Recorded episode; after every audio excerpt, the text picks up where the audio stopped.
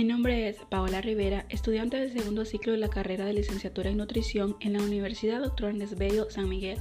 A continuación, conoceremos un poco sobre cómo manipular los alimentos con el fin de evitar la contaminación de microorganismos. Algunos consejos básicos para evitar la contaminación de microorganismos en cocina y que pueden considerarse verdaderas reglas de oro para lograr platos inicuos y seguros son Número 1 es importante tener en cuenta el orden dentro de la refrigeradora. Como regla general, debemos recordar que los alimentos crudos siempre deben ir por debajo de los alimentos cocidos. Esto es para evitar que de esa manera se contaminen los alimentos que están listos para ser consumidos. Número 2.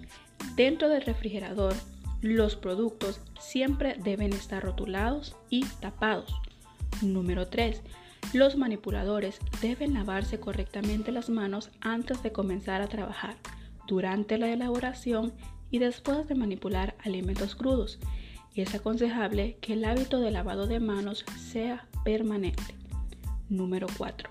En el momento de utilizar tablas de corte o de picar, es aconsejable que se tenga en cuenta la codificación de colores para cada uso.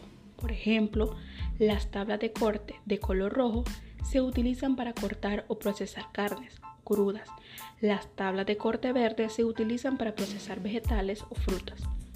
Número 5. No se deben utilizar los mismos utensilios para manipular alimentos crudos o cocidos. Por ejemplo, cuando un manipulador corta carne cruda, no puede utilizar el mismo cuchillo para cortar vegetales. Número 6. Se debe evitar el uso de paños sucios en la cocina es recomendable la utilización de papel descartable. Número 7. Es importante mantener la cocina, los utensilios y los equipos siempre limpios, teniendo en cuenta los procedimientos correctos y contemplando un cronograma de limpieza.